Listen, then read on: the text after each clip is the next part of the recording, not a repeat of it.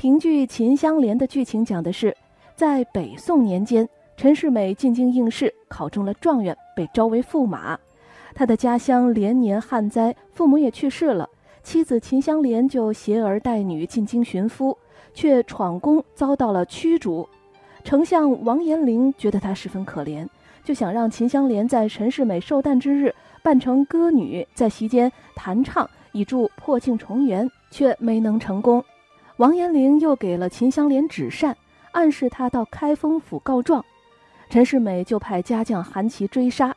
而韩琦这个家将心地十分善良，他最终放走了秦香莲母子。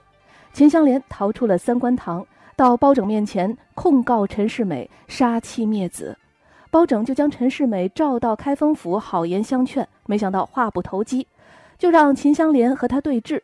陈世美自恃是国戚，强词狡辩，而包拯已经理清了来龙去脉，按照国法，应当把他铡了。可是听到这个消息，什么皇姑啊、太后啊、闻讯全都来劝阻。那包拯是谁呀？包拯铁面无私，最终还是铡死了陈世美。评剧《秦香莲》讲的就是这么一段故事。这出戏是评剧名家魏荣元的代表剧目之一。他这嗓音醇厚洪亮，行腔稳健，情感充沛。因为他的演唱润腔技巧丰富，被冠以华彩唱法的美誉。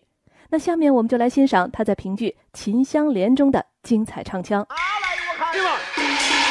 驸马公近前看端详上写着“秦香莲三十二岁，状告当朝驸马郎，七尊王，妙皇上后宫男儿张东窗，杀妻灭子两心丧，彼此喊气葬不长，壮志压在我的大堂